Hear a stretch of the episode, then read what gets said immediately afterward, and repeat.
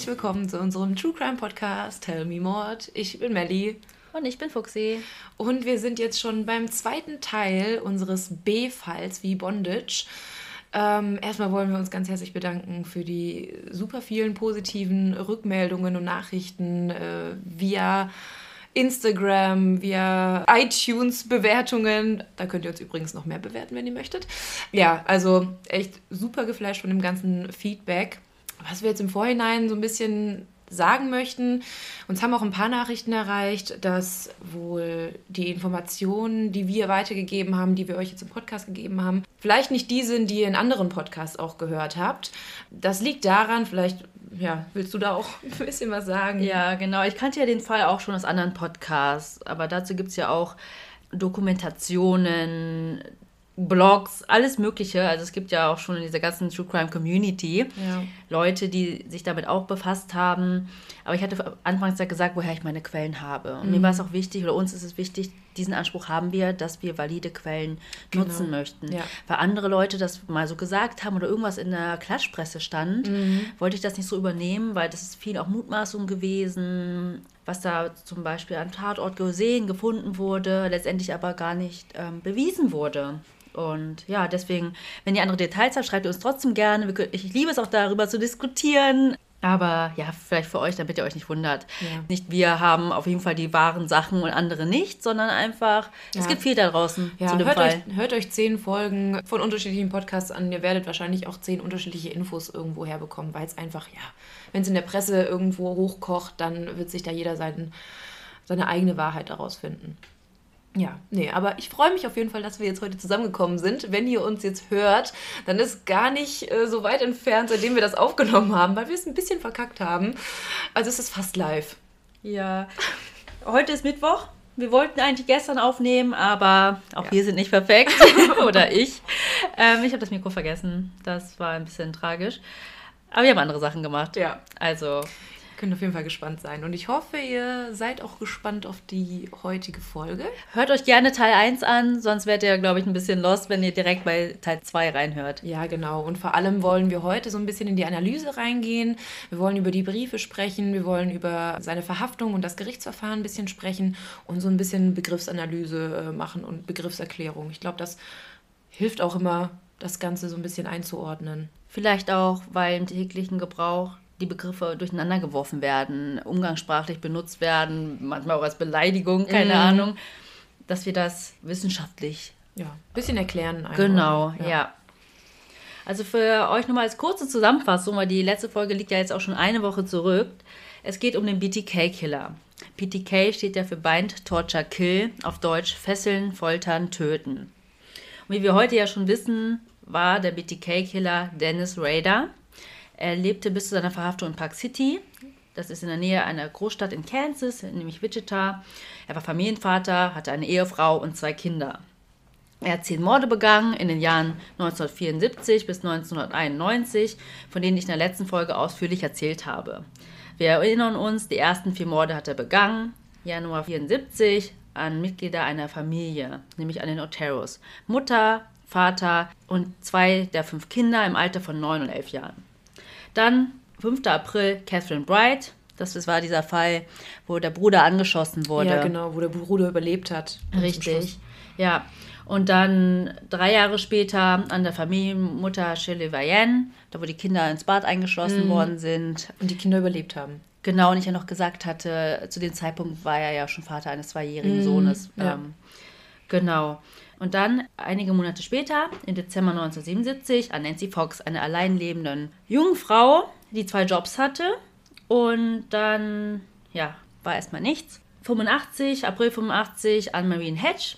Das war die, die mit ihrem Freund, also mit einem Freund nach Hause Spät kam. nach Hause kam und er sich dann versteckt hatte. Richtig, ja. genau. Die, weil sie noch mit ihm ja, Bingo gespielt hat und zu Abend gegessen hat und er sich dachte, oh Mann, das war wieder so der Fall wo er eigentlich dachte, sie würde alleine nach Hause kommen. Dann sein vorletzter Mord war ja im September 86 an Wiki Wagerly, wo er sich als Telefontechniker ausgegeben hat. Mhm. Auch eine junge Frau, Mutter, die er vorher gestalkt hatte.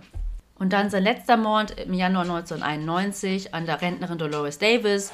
Das war ja die, Ja, die da in die Kirche getragen wurde. genau, wo er dann dort Fotos geschossen hat von ihr in gefesselter Pose und die er dann im Graben Ja. entsorgt hat, um das mal so makaber zu sagen. Hat er nicht auch bei einem seiner Morde irgendwo seine Waffe liegen lassen? Nee, das war, genau das war sogar der Fall. Da Ah, hat er okay. ähm, mit einem Ziegelstein durchs Fenster, hat dann, als er wieder zurück zu ihrem Haus kam, gedacht, hä, hatte ich nicht zwei Waffen? Und äh, hat die dann schnell noch eingesammelt. die ja. lag dann da noch. Ah, sorry für die Hintergrundgeräusche. By the way, ihr habt ja bei Instagram gelesen, dass ich einen Hund habe und der mag gerade ein bisschen hier rumstreunern. ja, und heute wollten wir ja ein bisschen mehr auf die Briefe und schriftliche Botschaften eingehen, Ja. die er der Presse und der Polizei zugespielt hat. Also man kann sagen, insgesamt gab es elf Kommunikationen in der Presse. Also sei es per Telefon, Päckchen, Brief.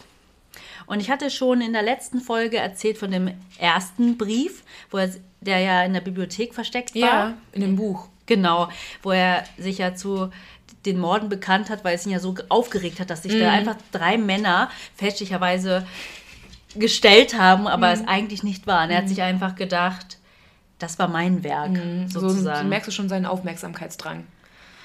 Genau, und dann habe ich ja von den Morden erzählt und dann Anfang 1978, das war also nach dem Mord an Nancy Fox, ähm, bekam die örtliche TV-Station Cake ein Päckchen, wo er sich dann auch zu anderen Morden bekannt hat.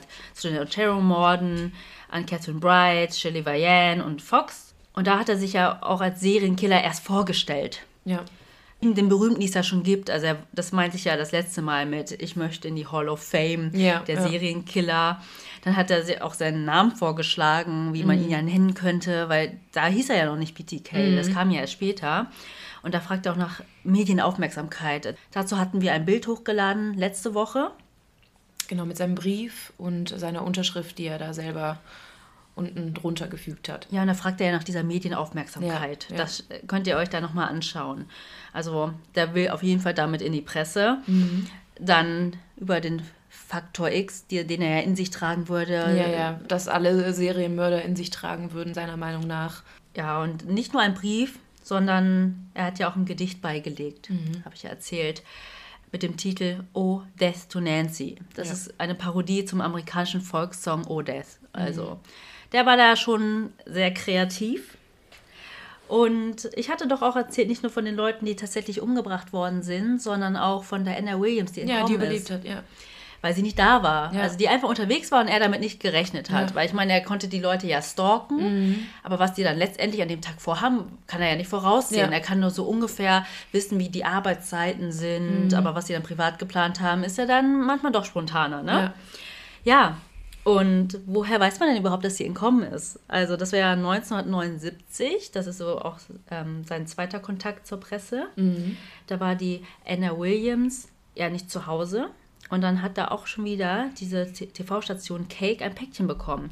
Da hat er aber nicht von einem neuen Mord erzählt, ein zusätzlicher zu den anderen, die er schon begangen hat, sondern von einem Versuch. Und dem Päckchen hat er noch beigelegt Sachen, die er aus ihrem Haus entwendet hatte Oh, krass. und ein Gedicht mit dem Titel Oh Anna, why didn't you appear?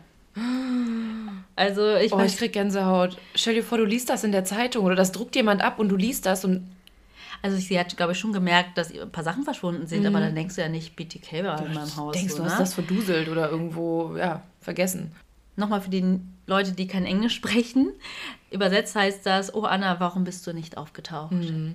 Also der hat ja auch erzählt, dass er sich ja darüber so aufgeregt hat. Ja, ja. Ich meine, andererseits, ich bin ja froh, dass sie überlebt hat. Aber er hätte theoretisch ja auch am nächsten Tag einfach auftauchen können. Ja, aber stattdessen hat er, ja, er hat ja immer davon gesprochen, ja, dann gab es ja diese Glücklichen, the Lucky Ones, die Also das war für ihn dann so gegessen. Die waren jetzt, Ja. die haben es überlebt und äh, dann sucht er sich das nächste Opfer. Richtig. Und dann hatte ich ja auch schon erzählt, 1980er Jahre hat man nichts mehr gehört. Es gab keinen Brief, keine Päckchen und da war die Polizei wirklich so, wow. Entweder ist er tot im Gefängnis oder. Ja, also entweder hieß es was Gutes, ne, dass er auf andere Art und Weise ge- geschnappt worden ist oder er hat damit aufgehört, quasi sich zur Ruhe gesetzt. Oder es hieß eher auch, wir haben keinen Anhaltspunkt. Dann habe ich noch gelesen, das fand ich auch wichtig zu erwähnen, weil es wird ja immer gesagt, hä, wie konnte man nichts merken? Gab es gar keine Anzeichen? Hat keiner irgendwie was gemerkt aus seinem Umfeld? Mhm. Er hatte tatsächlich in den 1980ern und Mitte 1990er zwei Frauen gestalkt, die dann einstweilige Verfügungen gegen ihn erwirkt haben. Ach, die haben das wirklich gemerkt. Eine davon hat ihre Adresse wegen ihm geändert. Also es war auch keine dann der Opfer. Ja. Es war ja, wie gesagt, erst später, Mitte mhm. der 1990er und so. Mhm. Aber es war schon also na klar, ich will jetzt nicht sagen, Leute, die jemanden gestalkt haben, sind auch Serienkiller. Ne? Ich meine nur, es gab schon so Sachen, aber da hat jeder wahrscheinlich einfach gedacht, okay, das ist, äh, ist jetzt erledigt mit der einstweiligen Verfügung und mhm. fertig. Ja, vielleicht hat das auch keiner mitbekommen. Also warum sollte das auch sein Umfeld mitkriegen, wenn er gegen wildfremde Frauen einstweilige Verfügung erhält? Also das muss ja keiner mitkriegen aus seinem Umfeld. Das kann ja immer noch heißen, er ist immer noch der... Nee, ich meinte bei der Polizei. Die, ach so, ich meine, ach ja, so. dass sie dann ähm, nicht ja, Zusammenhang ja, ja, sehen. Ja. Ah, okay, das ist einer, der stalkt. Es gab ja bestimmt auch andere Leute, die gestalkt haben. Für die Polizei war das wahrscheinlich nur einer, ein weiterer Creep oder so, der unterwegs ist. Ja. Ja, und dann hat man jahrelang nichts gehört. Und in den, jetzt sind wir auch schon in den 2000er Jahren. 2004 ist die DNA-Wissenschaft ja auch schon weitergekommen. Man hatte ja noch die, die, Spermaspuren aus den 70ern. Ich hatte ja gesagt, ne, dass man da nur seine Blutgruppe feststellen konnte. Mhm. So viele Leute aber mhm. die gleiche Blutgruppe haben. Und man, man kann ja quasi nur einen Abgleich machen, wenn man einen Verdächtigen hat. Du ja. kannst ja nicht anhand der DNA feststellen, das ist Person XY. Solange er nicht in der Datenbank registriert ist, kannst du ja, ja nicht wissen, um wen es sich handelt. Ja, man kann ja nur Leute ausschließen, also sie wussten auf jeden Fall, es war niemand, der bereits verurteilt wurde, wie du mhm, sagst, jemand, ja. der schon in der Datenbank mhm. war. Also haben sie quasi auch das, was sie ja gehofft haben, widerlegen können, der ist noch nicht inhaftiert. Ja, ja, ja, stimmt.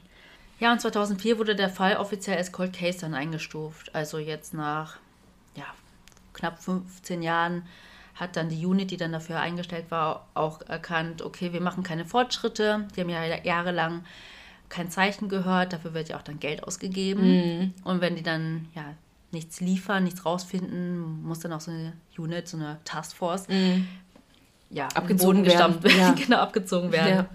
Ja. ja, und dann im Januar 2004 war quasi sowas wie ein Jahrestag, nämlich ehrte sich der Mord an der Otero-Familie dann zum 30. Mal. Also sein erstes Mal Morden. Mhm. Also jetzt im Nachhinein können wir feststellen, Dennis Rader ist mittlerweile 58 Jahre alt, lebt immer noch im gleichen Haus mhm. oder lebte immer noch im gleichen Haus in Park City.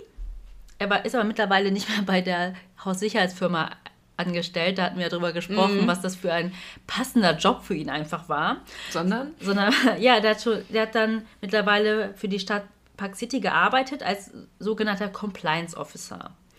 Also auf Deutsch sowas wie ja, jemand da im Stadtbüro, der für Recht und Ordnung sorgt. Mhm. Also jemand, der dir sagt, dein Rasen ähm, ist nicht so, wie wir das hier haben möchten. Genau, wie das, wie die Norm ist. Ja, oder auch hat sich um, ja, war da auch so eine Art Hundefänger? Ich weiß nicht genau, wie ich es beschreiben okay. soll. So ist ein Veterinäramt, Ordnungsamt, ah, so die okay, Richtung. Okay. Genau, so kann man das, glaube ich, vergleichen. Ja. Compliance Officer, ja. Ordnungsamt. Aber er war nicht mehr so häufig wahrscheinlich unterwegs wie vorher. Also wahrscheinlich auch viel Büroarbeit. Ja, im Nachhinein sagt er auch, dass er für sich damit abgeschlossen hat. Hm, also er war fertig damit. Ja, aber dann war ja dann dieser Jahrestag. Dann gab es zwei Sachen, wo man vermuten kann, die ihn vielleicht ein bisschen wieder dazu gebracht haben, sich wieder zu melden. Nämlich einmal hat, hat der Wichita Eagle, das war ja die ähm, Zeitung in der Stadt mhm. einen Artikel darüber veröffentlicht. Das war aber keine Titelstory. Das musst du dir vorstellen. Oh, der arme Dennis. Er Dennis hat nicht, sich gedacht, wow. Nicht auf die Titelseite. Ja. Und ein Autor, Robert Beatty heißt der. Ich musste, ich fand so witzig. Ich habe in der Doku von dem gehört, Beatty. Mhm. Der wird geschrieben B-E-A-T-T-I-E. Ich habe aber BT gedacht. Einfach nur B. T. Weil ich schon so in diesen BTK Film war, keine Ahnung. Aber ja, der hieß zufällig, zufälligerweise BT. Hat ein Buch veröffentlicht, in dem er behauptet, der Killer hätte das Morden eingestellt. Ah. Und das muss ihn vielleicht, auch, also er hat dann auch gesagt in einem Interview oder bei der Untersuchung, das hat ihn sauer gemacht. Er wollte seine eigene Geschichte erzählen. Er wollte nicht, dass jemand anders seine Geschichte erzählt. Er hat gesagt, ja, die wussten, was ist passiert. sie wussten, wie der Tatort aussah, sie wussten, was sie von mir erfahren haben, aber sie wussten doch gar nicht, wie ich es gemacht habe, wie ich vorgegangen bin, wie das geplant war. Also er wollte seine eigene Story erzählen. Er hatte also einen Geltungsdrang. Er wollte unbedingt erzählen, wie es wirklich war. Ja, und das hat ihn halt dazu geführt, dass er wieder in die Öffentlichkeit getreten ist. Nämlich erhielt der Wichita Eagle dann am 17. März 2004 einen Brief von einem, hast du davon gehört? Nein. Von einem sogenannten Bill Thomas Killman. Aha. Okay. BTK. In diesem Brief schrieb er, dass er am 16. September 1986 mhm. die Wiki Waggerly getötet hat. Das mhm. war damit noch gar nicht bekannt. Ich habe ja gesagt, ich erzähle ja, ja, ja. sie chronologisch, aber die wurden erst am Ende mit ihm in Verbindung gebracht. Ja, Zu, und vor allem öffentlich erst mit ihm in Verbindung gebracht. Und woher dann die Polizei wusste, dass es wirklich der Täter sein musste, war, dass Dennis Rader Fotos des Tatortes und den Führerschein von ihr mit beigelegt hat. Also es konnte, ja, es konnte nur der Täter selbst ja, gewesen sein ja. und nicht wieder irgendein Irrer, der sich. Der sich fälschlicherweise als der Mörder ausgibt. Ja. Und die Polizei dachte sich, okay, krass, sie wollten nun mehr mit ihm kommunizieren. Sie hofften, dadurch mehr rausfinden zu ja. können oder zu hoffen, dass er einen Fehler begeht. Ja, weil es ist ja mittlerweile auch ähm, 30 Jahre später seit dem ersten Mord und es hat sich auch einiges getan. Und sie haben ja die ganze Zeit auf Nachrichten von ihm gewartet. Man mhm. hat ja einfach jahrelang nichts gehört. Mhm. Ja, und das hat er dann auch getan. In den darauffolgenden Monaten gab es eine Serie von Zetteln und Päckchen, oft in so Cornflakes-Packungen, die mit BTK markiert sind. Die haben wir jetzt heute auch auf Insta hochgeladen, die könnt ihr da sehen. Also ein, ja. ein Beispiel von vielen. Der hatte noch immer so Worträtsel geschickt mit Zahlen und Buchstaben, die irgendeine tiefere Bedeutung haben, konnte man aber nicht wirklich sagen, was es heißen sollte. Ja, und dann fand ich auch noch interessant, also ich werde jetzt nicht auf jede kleine Kommunikation eingehen, aber ich nehme mal ein anderes Beispiel. Nämlich im Juni 2004 hat man eine Packung, eine solche Cornflakes-Packung, mhm. an einem Stoppschild gefunden, sagen wir mit sehr anschaulichen Erklärungen über die Otero-Morde. Okay.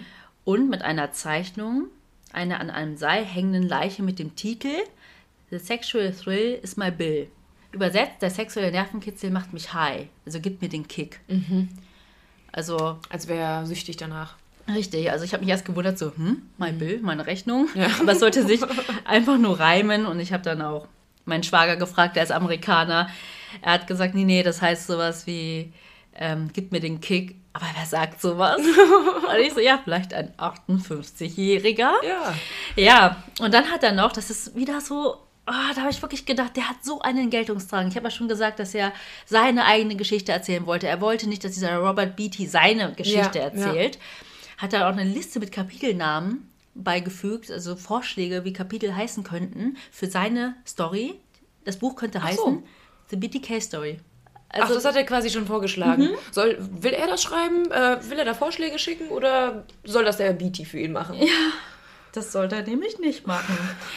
Ja, und er hat ganz viele andere wirre Geschichten gemacht. Zum Beispiel hat man dann in der Stadtbücherei im Rückgabefach, mhm. quasi da, wo du die Bücher einfach so ne, reintun ja. kannst, wenn, wenn du sie einfach zurückgeben musst, ähm, deine Karte dafür nicht brauchst, da hat er sich für einen Mord an einen 19-Jährigen bekannt. Der Mord ist wohl im gleichen Monat geschehen, hat sich aber herausgestellt, äh, dass es ein Selbstmord war.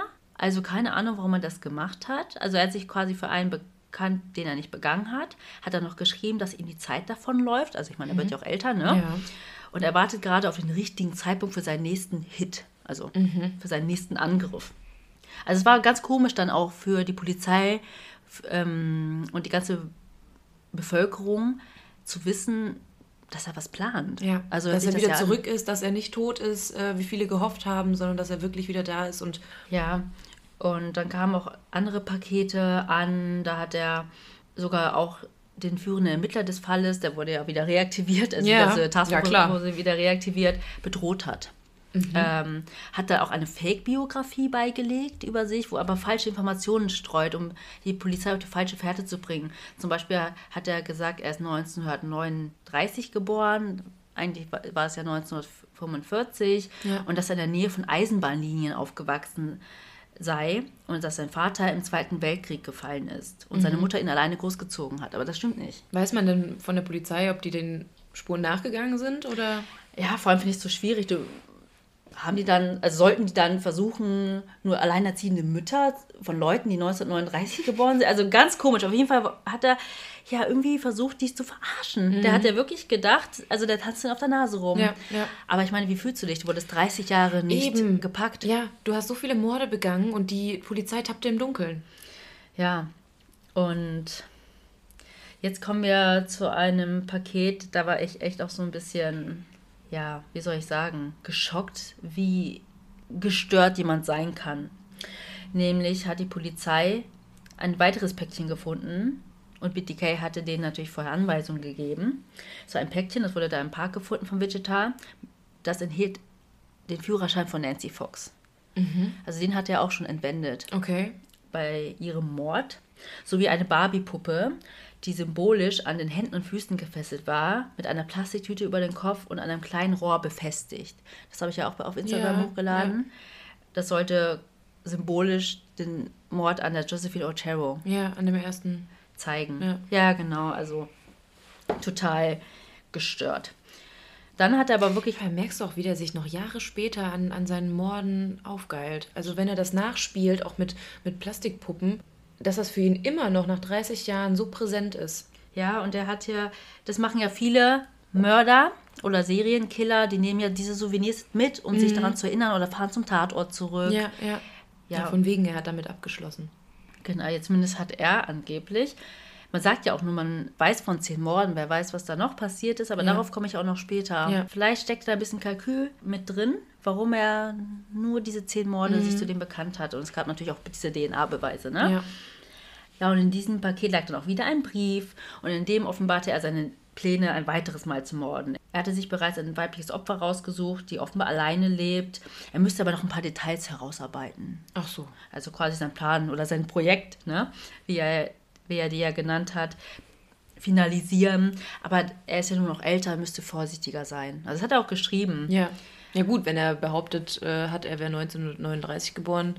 Ja, und er hat noch äh, so einen ungefähren Zeitpunkt angegeben. Er hat gesagt, vielleicht wird es dieses Jahr noch passieren, vielleicht nächstes Jahr. Also es war ein ganz komisches Gefühl. Also Für ne? alle alleinstehenden Frauen erst recht. Ja. Genau. Also es gab auch wohl, das habe ich, das kann ich auch nicht bestätigen, ich habe das auch nicht aus einer validen Quelle, aber dass Frauen auch zum Friseur gegangen sind, sich die Haare kurz geschnitten haben, weil die ja gesehen haben, dass die Opfer, zu denen er sich bekannt hat, alle lange Haare hatten. Also solche Geschichten. Ja, und ich gehe davon aus, ich weiß es nicht, müsste man nachschauen, aber dass auch hier die Zahl der Waffenbesitzer ja hochgeschossen ist. Wir ich wissen von den. Alarmanlagen auf jeden Fall. Ich weiß auch gar nicht, wie die Waffengesetze damals waren, aber das ist ja dann, Wäre auf jeden Fall gut möglich. ja, vor allem wenn sowas an die Öffentlichkeit kommt. Ja. Wurde das denn alles in der Öffentlichkeit ausgetragen oder weiß man darüber nichts? Also ist das erst später im Gerichtsverfahren herausgekommen? Nee, die haben das äh, schon gemacht. Ähm, die, also die Bevölkerung wusste, dass der Killer quasi Mhm. wieder da war. Mm, da haben die jetzt kein Geheimnis draus gemacht, wie sie es ja Okay. davor gemacht haben. Ja, ja. Dass sie den einen Mord gar nicht erst Ja, öffentlich Mhm. da in Verbindung gebracht haben. Ja, und dann eine Sache, das ist wichtig, weil so, das zählte zu einer der Indizien, wie man überhaupt ihn verhaften konnte. Nämlich, ja, es ist Jahr 2005. Er wollte eine Cornflakes-Packung, also wieder statt normalen Kartons zu benutzen, immer schöne Cornflakes-Packung mit BTK mit seinem Symbol Logo. drauf gezeichnet, mit seinem Logo, genau. Wollte er auf einer Ladefläche eines Pickup-Trucks verstecken. Von Home Depot. Das ist so ein, ja, wie nennt man das? Da kriegst du, das ist so wie Haushaltswaren oder so? ja, so Depot oder Nanunana, so die Richtung. Ähm, hinterlassen, aber die Packung wurde von dem Truckbesitzer einfach weggeworfen. Der hat gar nicht gecheckt, was das war. Der dachte, er hätte. Müll. Irgendwer hätte den Müll bei ihm entsorgt. Ja, das ist manchmal auch so, wenn du dein Fahrrad draußen anschließt, plötzlich, wenn du deinen Fahrradkorb Ja. hast, tut jemand einfach Müll rein. Ich hasse Ja. es. Vor allem, wenn es ein benutztes Taschentuch ist. Oh. genau. Ähm, dieses wurde aber, also dieses Päckchen wurde erst im Nachhinein aus dem Müll gefischt, nachdem Raider in einem anderen Brief danach gefragt hat, was daraus geworden ist. Also, der hat dann gedacht, hä, warum reagiert da keiner drauf? Hat sich schon Sorgen gemacht, der Arme. Ja, und blöd war dann nur, also da- das haben die ja gehofft, also das hat die Polizei gehofft, dass er einen Fehler macht. Und hier war es so, die konnten natürlich dann schauen, weil so ein Parkplatz wird ja Video überwacht, Ja. konnte man sehen, wer oder welche Person Ach, krass. das Paket da auf diesen Pickup-Truck getan hat. Ja. Nun war das jetzt nicht HD alles, man Okay. konnte aber sehen, dass es ein schwarzer Jeep war. Man konnte dann auch mit ne, näherer Also Analyse... er ist da rangefahren und hat dann äh, quasi aus dem Auto raus das da reingeworfen. Ah, okay. Genau, und nach näherer Analyse konnte man dann sehen, dass es ein schwarzer Jeep Cherokee war. Aber es gibt viele schwarze Jeeps in den USA, gerade SUVs, man kennt es, ne, auf dem Land. Ja, und dann in diesem Paket war wieder ein Brief und in dem fragt er die Polizei, ja, wenn ich Ihnen jetzt eine Diskette schicken würde, könnte man die denn auf mich zurückverfolgen? Also er hat sich da schon, er wusste das gar nicht, er hat sich da überhaupt keine Gedanken drüber gemacht. Ja, und warum fragt er die Polizei? Ja. Also Und die werden dir bestimmt nicht die Wahrheit sagen, wenn du es nicht weißt. ja, und später in anderen Interviews Konnte man da schon googeln? 2005? Ja, konnte man. Klar. Aber das ist auch noch interessant. Man konnte googeln. Aber ich finde es auch interessant, dass, also ich weiß nicht, wollte er, hat er keine Lust mehr auf dieses Kopieren von Briefen gehabt? Er hat die ja immer nur kopiert. Er hat die ja nie handschriftlich eingereicht. Ja, vielleicht für die, die nicht wissen, was eine Diskette ist. Ich kann mich noch vage erinnern, aber da wurde die, glaube ich, schon gerade so abgeschafft. Das ist dieses quadratische Teil aus so einem harten Plastik, genau, in schwarz, die du in so ein altes Laufwerk reinschieben Ja. konntest. Das ist wie ein auch so USB-Stick. gemacht. Ja, genau. Ist wie ein USB-Stick, nur größer. Sehr viel weniger Speicher und sehr viel größer. Ja, und dann hat die Polizei seine Frage in einer Zeitungsanzeige im Wichita Eagle beantwortet. Also die haben da so eine Annonce Mhm. geschaltet und haben reingeschrieben, Rex, it will be okay. Rex, das geht in Ordnung. Aber es war eine Lüge. Mhm. Okay. Sie dachten sich natürlich, oh Ja, Gott, ja. wenn er das wirklich macht, Ja, können wir ihn finden. ja. Ja, und dann hat er auch dann eine Postkarte an Cake wieder geschickt und hat da angekündigt, dass er eine Diskette schicken wird. Und da hat sich die Polizei gedacht, jetzt haben wir dich. Schuss mit dem Spiel, B. Naja, das war dann auch das letzte Paket. Das kann man ja schon mal vorwegnehmen. Also wir wissen ja eh schon alle, dass er Ja, gefasst ja. wurde. Das, sein letztes Paket ging am 16. Februar 2005 bei dem Fernsehsender KSAS TV ein, also diesmal nicht Cake. Das war der letzte Hinweis, den die Polizei benötigte, um ihn endlich festzunehmen. In dem Paket befand sich eine Computerdiskette, wie er schon angekündigt hat, und nach FBI-Analyse konnte die zu Radar zurückverfolgt werden. Auf der Diskette befand sich nämlich ein gelöschtes Word-Dokument, welches wiederhergestellt werden konnte. Und man kann ja in die Metadaten dann schauen. Ja, ja. Und da hat man gesehen, dass der letzte Bearbeiter ein gewisser Dennis war. Okay. Und dass die Software auf die Kirche registriert ist. Ach, krass. Dann sind sie nämlich zu Google gegangen und haben die Kirche gegoogelt und haben dann auf der Seite gesehen, dadurch, dass er Präsident war und nicht nur einer, der Ja, da hingeht, ja. regelmäßig, Steht Dennis direkt Rader. vorne drauf, Dennis Raider. Ja, und neben der Diskette, darüber hinaus befanden sich in dem Paket auch eine Fotokopie eines Buches über Serienmörder. Also er hat sich mir schon damit befasst. Er hat ja selber einmal über sich geschrieben, ich gehöre dazu. Mhm. Ja, ne? ja. Und eine goldfarbene Kette mit einem Medaillon. Da heißt aber irgendwie keiner, was das zu bedeuten hatte. Es war auch irgendwie kein Medaillon, was einem Opfer gehört hat. Also Okay. vielleicht wieder irgendeine tiefgründige Interpretation, die keiner gecheckt hat. Mhm. Ja, und dann, aber es hat ja alles noch nicht so ganz gereicht. Also ich, ich habe ja gesagt, es war ein Hinweis. Ja. Also erstmal hatten sie Die Diskette hätte ja im Prinzip auch jemand anders gehören können und der hätte sie nur benutzen Ja, können, und die oder? konnten die ja nicht einfach festnehmen Ja, und ja. dann, ja, und sagen, ja, nö, weil die BTK hat hier Mhm. was geschickt, das bist du. Genau, die hatten dann einen weiteren Hinweis. Dann sind die Ermittler an seinem Haus vorbeigefahren und haben dann gesehen, dass ein solcher Jeep Cherokee vor seinem Haus geparkt war. Ei. Den man ja auf der Überwachungskamera Ja, gesehen hat. Aber sie brauchten mehr. Sie brauchten den finalen Beweis. Weil das andere waren ja nur Indizien. Was glaubst du, wie aufgeregt die Ermittler waren, als sie da vorbeigefahren sind und dann war das auch noch dieser selbe Wagen. Ich glaube, ich wäre ich wär so Feuer und Flamme, am liebsten wür- würde ich da reinrennen und sagen, Dennis, du bist verhaftet. Ja, genau. Ja, und dann hat die Polizei das Go bekommen, dass sie eine DNA-Probe der Tochter vergleichen konnten mit DNA-Proben, die sie ja schon hatten von BTK. Die waren ja unter anderem unter den Fingernägeln von Opfern, weil zum Beispiel die Vicky Waggerly, die hat sich wohl mega gewehrt. Und ja, Sperma halt, ne? Und bei, die brauchten so quasi nicht seine direkte DNA zum Vergleich, sondern das reicht schon innerhalb der Familie Okay, und woher hatten die das von der, von der... einfach aus medizinischen Unterlagen. Sie hat da Ah. irgendwo mal beim Arzt eine Probe abgegeben und die wird ja auch bewahrt. Und dafür haben die aber auch den äh, na, nicht, wie nennt man das? Durchsuchungs, nicht Durchsuchungsbeschluss, aber so das Go bekommen vom Richter. So, so nennen wir das. Ähm, diese Analyse ergab dann, dass der BTK-Killer ein Blutsverwandter von ihr sein musste. Also es war so eine 99-prozentige Ja, Genauigkeit. Das war das, was sie brauchten. Und dann kommen wir ja zu der Verhaftung, die ich ja ganz, ganz, ganz am Anfang der ersten Folge beschrieben habe. Er wurde als Hauptverdächtiger festgenommen. Sie haben dann, dann sein Haus durchsucht, seine ganzen elektronischen Geräte, also nicht nur seine privaten, sondern auch ähm, sein Arbeits... Vom Kir von Computer. der Kirche wahrscheinlich auch. Ja. Genau, sein Kinder, die Kirche durchsucht, sein Büro bei der Stadt und haben ihn dann 30 Stunden lang befragt. Also es hat so lange gedauert. Am, am Anfang hat er alles abgestritten. Im Ernst? Ja klar. Also, Aber die haben ihn doch verhaftet im Auto und er meinte, ja, ich kann es mir schon denken oder so. ja, Da, ich habe also, so eine Vermutung. Ja. Genau, ja. Aber ich glaube, Der zieht's auch hardcore durch. Nö, ich war das nicht.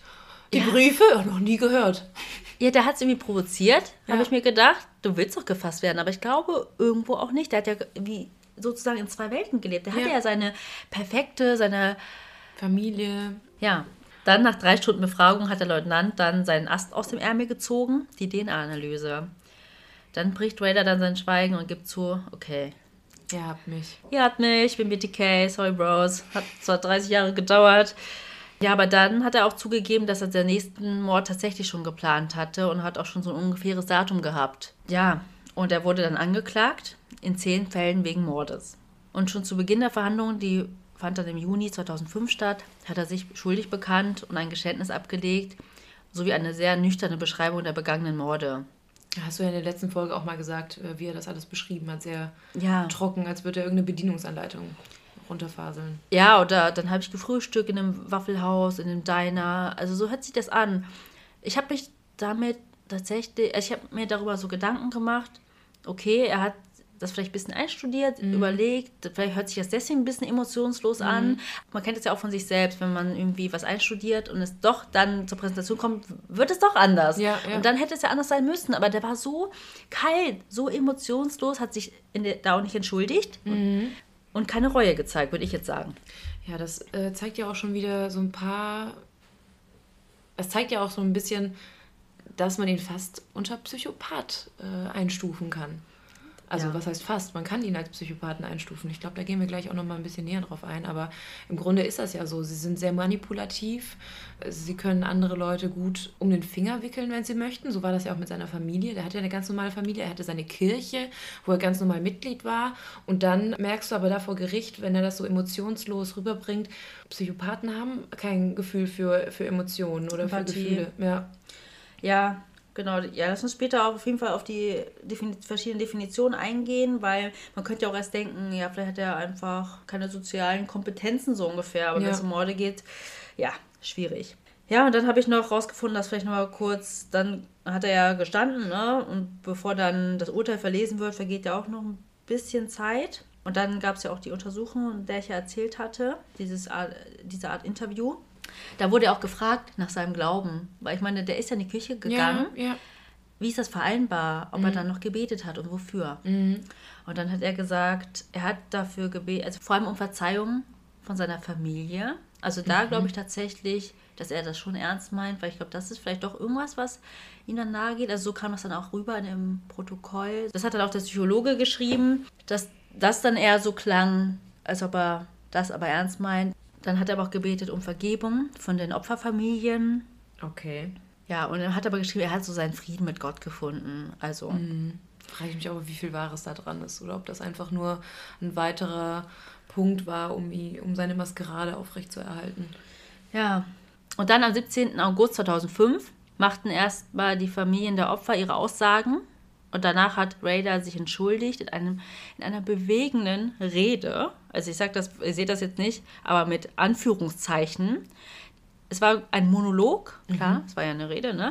30 Minuten lang. Und selbst die Staatsanwaltschaft hat diese Rede mit einer Oscar-Gewinnerrede verglichen. Also vielleicht könnt ihr mal, wenn ihr Lust habt, auf YouTube schauen. Die, ich muss zugeben, ich fand manche Kommentare echt witzig. Also es gibt einfach Leute, die... Ein ähm, Video. ja, ja, unter dem Video. Die haben dann auch sowas geschrieben. ich werde das jetzt nicht zitieren, ich habe dir das Ja. offline schon erzählt. Ich fand es ein bisschen witzig. Ähm, aber die dann auch viele Likes haben und deswegen ganz oben waren. Aber ja, es haben viele so empfunden. Er hatte ja bei seinem Geständnis das nüchtern beschrieben, aber tatsächlich hier hat er so Taschentücher gehabt, zwischendurch so schwer geatmet, dann auch sich seine Tränen weggewischt. ja. Manipulator, sage ich da nur. Ja, und er beschrieb sich selbst als Psychopathen, hat gesagt, er war sehr selbstbezogen, egozentrisch, ähm, dass er unfähig ist, Empathie für andere zu empfinden, kein Problem damit hat, andere zu verletzen. Ja, Damit hat er die Definition gerade für uns vorweggenommen. ja, Mist. nee, aber es war wirklich interessant zu lesen. Er hat sich ja damit auseinandergesetzt. Was Ja. macht ein Serienkiller aus? Ja. Man hat sich ja da selber in der Reihe gesehen. Ja. Dann hat er aber noch gesagt, Glückwunsch an die Ermittler, dass sie ihn gefasst haben. er hat wirklich gesagt, die Beweise waren ja da. Ja. So, und ihr habt das äh, echt gut kombiniert. Sehr gut kombiniert. Ah, okay. Ja. Und dann kommt der Teil, den ich persönlich wirklich als echt krass empfunden habe. Er hat dann auch die Opfer erwähnt. Er hat äh, erwähnt, es klang so wie so ein Nachruf. Also klar, die sind gestorben, aber sowas wie, er hat sowas gesagt wie, Joseph Otero war bei der Air Force. Ich war auch bei der Air Force. Er war Pilot. Ich wäre auch gern Pilot gewesen. Ich hatte sogar schon überlegt, Flugstunden zu nehmen dann hat er wirklich gesagt, ja, und die Alleinlebende, die zwei Jobs hat, wirklich eine beeindruckende Frau, eine tolle Frau. Die hat sich mit Jobs über Wasser gehalten, die war so fleißig. Warum? Also, Oh, so, so krass oder auch, na, das ist, glaube ich, das Letzte, was die, was die Familien hören möchten. total. Also, und dann auch, die eine mochte Poetry. Ich mag auch Poetry. Die mochte zeichnen. Ich mag es auch zu zeichnen. oh, es war so- Dennis. Ich habe wirklich gedacht, ist das sein fucking Ernst? Halt dein wirklich. Gosch. Das klang so, wie, wie er sich an seine Kindheit erinnert hat. Ja. Ja, sie mochte Hunde. Le- Wenn die Leute befragt, ich konnte echt immer gut mit Tieren. Mhm. Und ja, ich komme später noch dazu, wie er in Verbindung zu den Opfern stand, aber zu einer hat er auch gesagt, sie ist doch in die gleiche Kirche gegangen, in die ich auch mal gegangen bin. Ja, also echt, da habe ich wirklich gedacht, ist das sein Ernst? Also, dass da auch niemand da unterbrochen hat. Nein, wär, ja, das darfst du, glaube ich, nicht. Bei dieser letzten Rede, das Ja. ist so, das, das wird ja dem Angeklagten Mhm. zugesprochen, nochmal ja, seine letzten Worte zu richten. Und das kann ja alles sein, was er da sagt. Aber gerade für die Opferfamilie stelle ich mir das schrecklich vor. Die sitzen da und die sehen endlich mal diesen Mann, der so viel Schreckliches an den Familienmitgliedern begangen hat. Und dann, dann erzählt er auch noch positive Dinge über die Person. Mhm. Und ja, schrecklich. Also, dass ihm da keiner an die Gurgel gegangen ist. Wirklich. ja, Weiß man dann irgendwas? Also hat man irgendwie herausgefunden, wie seine Kindheit war, wenn er sagt, er konnte gut mit Hunden? ja, lass uns gleich darauf kommen. Ich will nur ganz kurz ähm, die Anhörung noch, Mhm. den Prozess zu Ende führen. Das wird dann auch, wir können das ja, wir, wir bringen das dann eh in Verbindung mit unserer Analyse, ne? Ja, also einen Tag später, am 18. August 2005, wurde das Urteil verkündet. Er wurde zehnmal zu einer lebenslangen Haftstrafe verurteilt. Okay, only in America. Ja, die ähm, summieren das dann auf. Ja. Es sind dann 175 Jahre. Okay, also lebenslänglich. Ja, und interessant ist, deswegen meinte ich ja vorhin schon Kalkül, die Todesstrafe gab es zu Zeiten der Morde nicht. Also es zählt ja nicht, wann du ertappt wurdest, sondern wann Ach du die Morde so. begangen hast. Die gab es nämlich erst wieder ab 1994. Die wurde einfach außer Ach Kraft so. gesetzt zwischen 1974 und 1991. Genau in dem Zeitraum. Da hat er die Morde begangen, Ja. genau.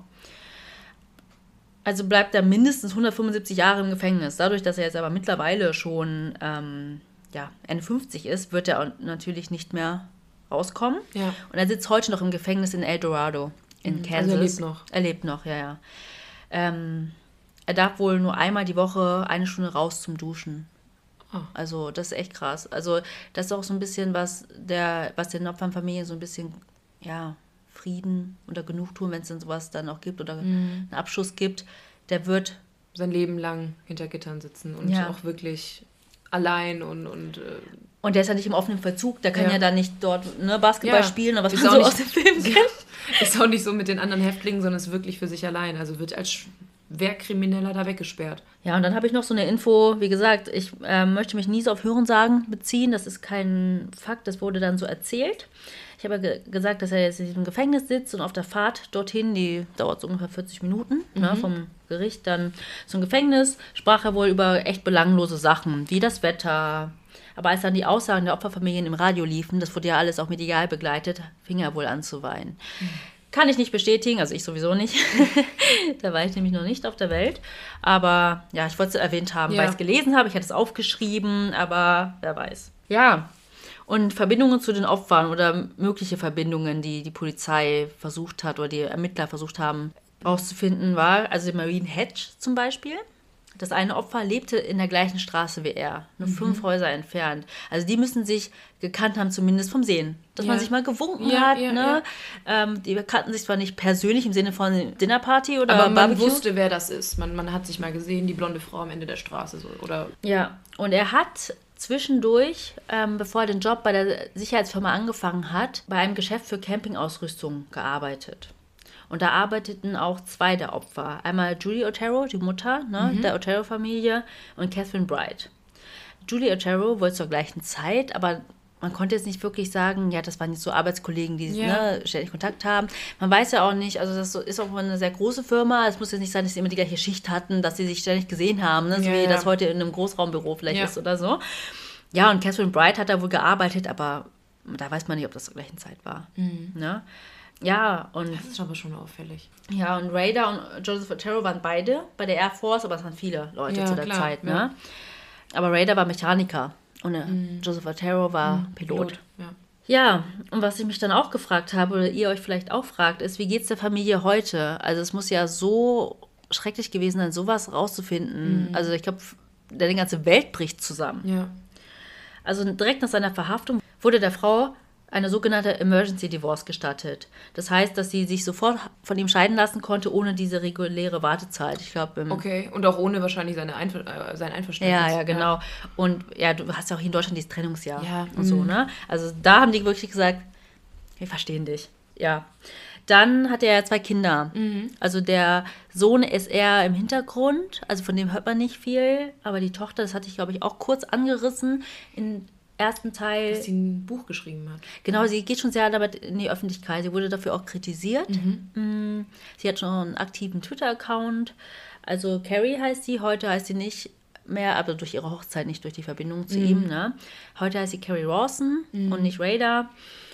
Als ihr Vater verhaftet wurde, war sie 26 Jahre alt. Sie geht sehr offen damit um, gibt Interviews, die findet man auch alle auf YouTube Okay. und hat ein Buch darüber geschrieben, wie es ist, die Tochter eines Serienkillers zu sein. Ich meine, ich kann irgendwo beide Seiten verstehen. Ich kann verstehen, dass es in, in Kritik geraten ist, dass sie ein Buch darüber schreibt, aber ich kann mir auch vorstellen, ich meine, wie du sagst, deine ganze Welt bricht zusammen. Dein eigener Vater. Wir haben ja auch ein Foto gepostet von ihr und ihrem Vater. Man sieht, wie glücklich die beiden darauf aussehen, dass die wahrscheinlich auch eine enge Verbindung miteinander hatten.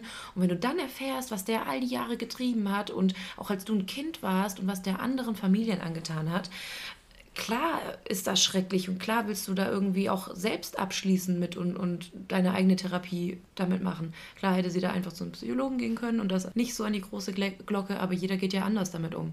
Ja, genau. Und als das Buch rauskam, hat er auch sich dazu geäußert aus dem Gefängnis heraus. Also die haben schon versucht, jetzt nicht die ganze Zeit ihm noch so, weil das wollte er ja immer, Eine Bühne. Mhm. Bühne zu geben. Aber dazu hat er auch was gesagt. Das habe ich nicht genau recherchiert. Nur, dass es, ja, dass er was dazu gesagt hat.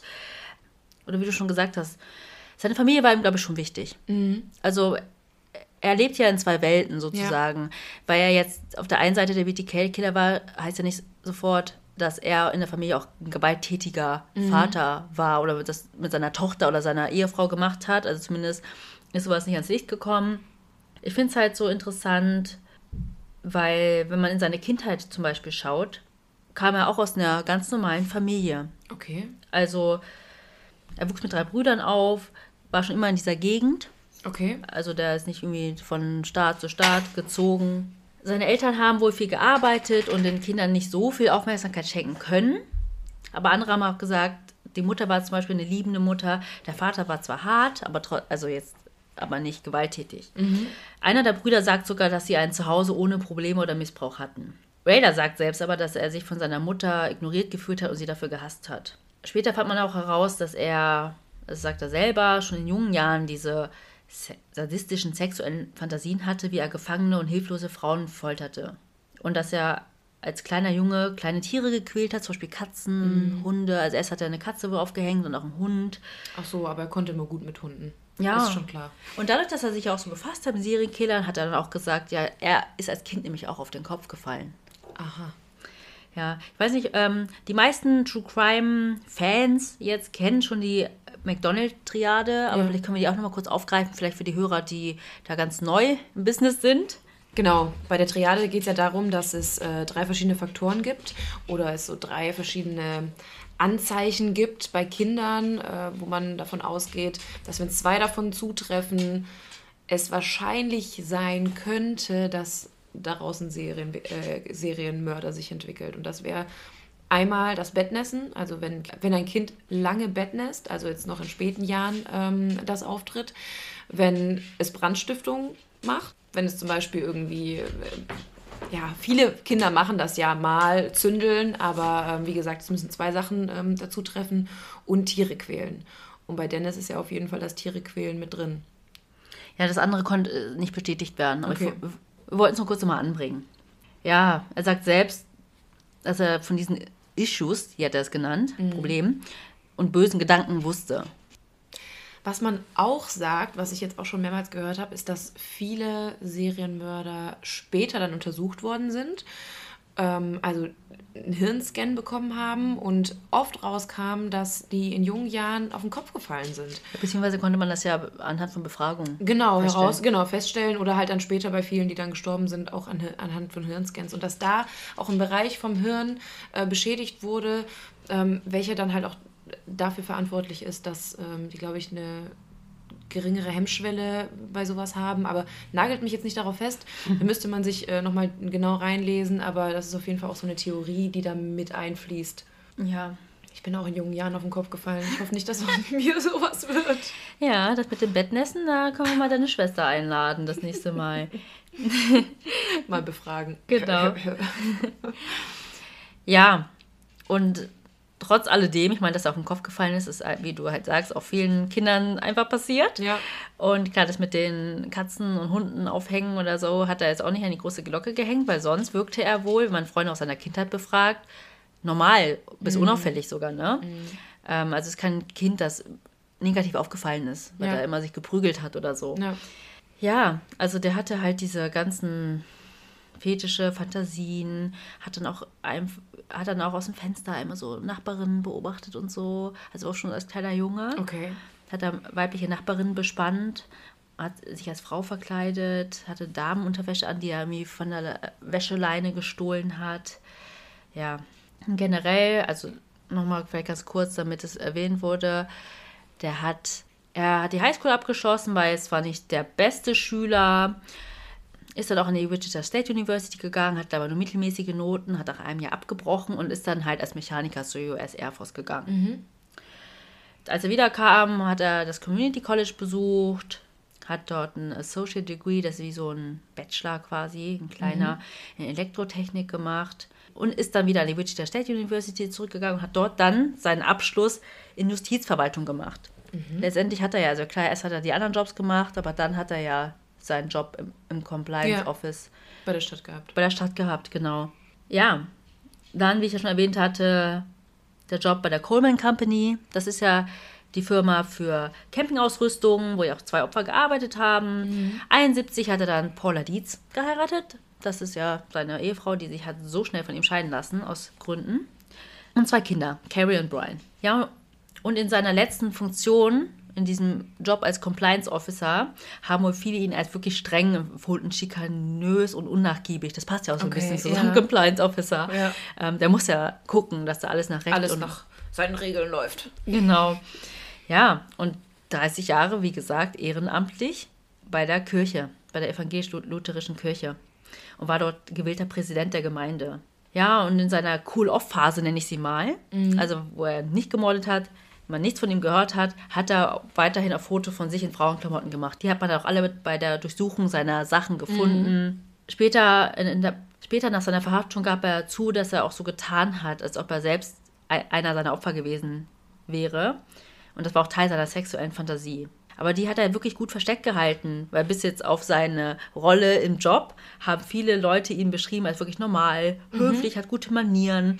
Und seine eine Arbeitskollegin, das habe ich in einem Interview gesehen, die mit ihm in diesem Compliance, also bei der Stadt gearbeitet ja. hat, Denise Maddox heißt sie, sie hat quasi acht Stunden am Tag mit ihm verbracht, ja. hat in einem Interview gesagt, dass sie nie auf die Idee gekommen wäre, dass er BTK ist. Sie hat als Beispiel gesagt, wenn sie durch eine dunkle Gasse gehen müsste, hätte sie sich Dennis als Begleitung gewünscht. Ach du Heilige. Also, so unscheinbar war er dann. Ja, zwei Gesichter, komplett. Ja, und jetzt habe ich ja viel diese Wörter benutzt, ähm, wie sexueller Sadismus oder auch, dass er sich selbst als Psychopath beschrieben hat ähm, oder dass ja sich so an die Medien gewandt hat mhm. und dass er auch einen Grund haben muss, dass er so nach dieser Aufmerksamkeit, also dass er so einen Geltungsdrang ja, hatte. Ja. ja, ich meine, im Grunde hat er ja seine eigene äh, Definition schon vorweggenommen. Er hat im Prinzip ja schon gesagt, äh, was ihn zum Psychopathen macht. Also ich weiß nicht, ich habe da so ein bisschen mich reingelesen, weil äh, wir haben da so ein bisschen aufgeteilt und habe herausgefunden, dass Psychopathie eine extreme Form von einer dissozialen Persönlichkeitsstörung ist. Also das ist der Überbegriff sozusagen. Unter der ähm, dissozialen Persönlichkeitsstörung gilt auch ein Soziopath. Also ein Soziopath und ein Psychopath haben beide eine dissoziale Persönlichkeitsstörung. Psychopathen sind oft chronische Lügner. Sie betrügen, manipulieren, was man auch bei Dennis extrem gemerkt hat. Also aufgrund seiner ja, seiner zwei Gesichter, wie er sich ähm, seiner Familie und der Kirche gegenüber gezeigt hat, als dann zu seinen Opfern.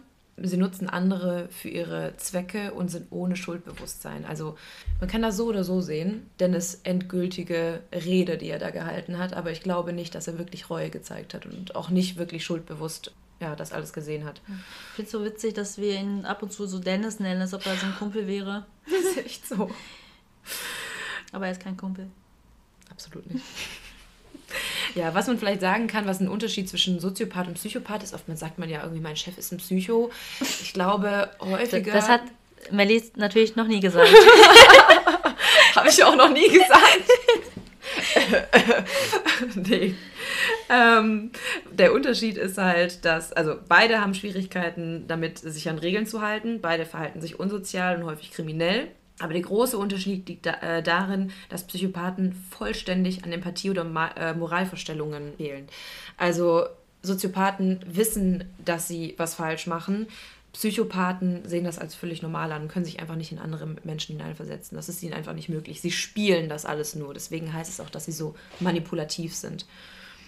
Also, bottom line würde ich sagen, er ist ein Psychopath und kein Soziopath. Ja, Genau. Also das hat er, da hat er sich selber schon sehr gut eingeordnet. Ja, Props ja an dich. Was die anderen äh, Serienkiller wahrscheinlich waren.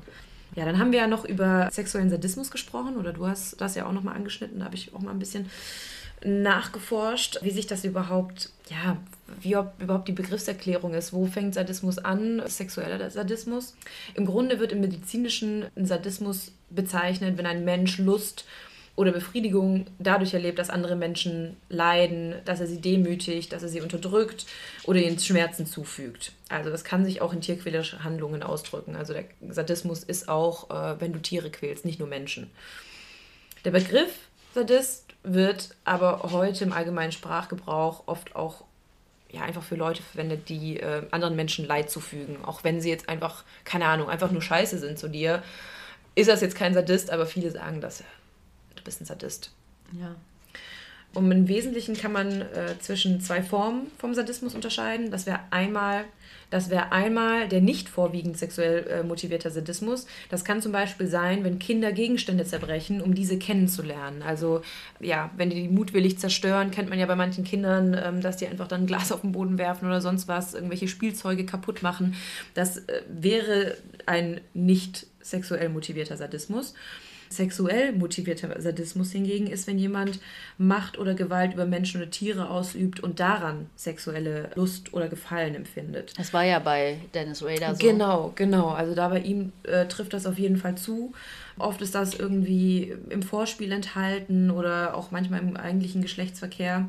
Wobei man bei ihm ja sagen muss, dass er ja nie Geschlechtsverkehr mit seinen Opfern hatte. Ne? Ja, aber er hat sich trotzdem Befriedigung geholt. Also er hat die Schmerzen gesehen der Opfer und hat sich ja dann selbst befriedigt. Mhm. Ja. Also klar, er hat keine sexuelle Handlung mit denen vollführt, aber er hat sich selbst dann damit befriedigt. Ja, deswegen auch die Souvenirs. Also das kann man jetzt alles nicht nachhalten. Er hat immer gesagt, er hat sich die Souvenirs angeschaut, aber er könnte ja dann beim Anschauen andere Dinge gemacht haben. Ja, nicht ganz unmöglich. So, das war unser Fall für den Buchstaben B wie Bondage, der BTK-Killer. Ähm, Ja, nächste Woche bin ich dran mit C. Ich bin gespannt. Wir werden auch nochmal auf Instagram fragen, was ihr denkt, was da kommt. Mal gucken, ob ihr da auch schon ein paar richtige Antworten liefert, wie beim letzten Mal. Wir lösen es auf jeden Fall nicht vorher auf. Äh, seid auf jeden Fall gespannt. Und wir freuen uns, wenn ihr nächstes Mal wieder dabei seid und uns zuhört, wie wir über wahre Kriminalfälle sprechen. folgt uns auf jeden Fall auf allen möglichen Podcast-Portalen, wo wir vertreten sind. Das sind eigentlich mittlerweile fast alle. Bewerten könnt ihr uns auf Apple Podcast. Genau, und auch bei Podimo. Da Ja, kann man auch Daumen hoch machen. Genau, ja. Daumen also hoch, man, Daumen kann, hoch. man kann nur Daumen hoch Daumen machen. hoch. Schreibt uns gern bei Insta, wenn euch noch irgendwas einfällt oder äh, ihr gerne auch mit uns kommunizieren möchtet. Wir antworten euch gern. Folgt uns da auch, um Bilder zu den Fällen zu sehen. Ja. Und ansonsten, ja. Ja, dann bleibt uns nur noch zu sagen, was wir immer sagen. Ich hoffe, ihr habt Lust auf mehr bekommen. Oder Moor Mord. Also, bis bald. Tschüss. Ciao.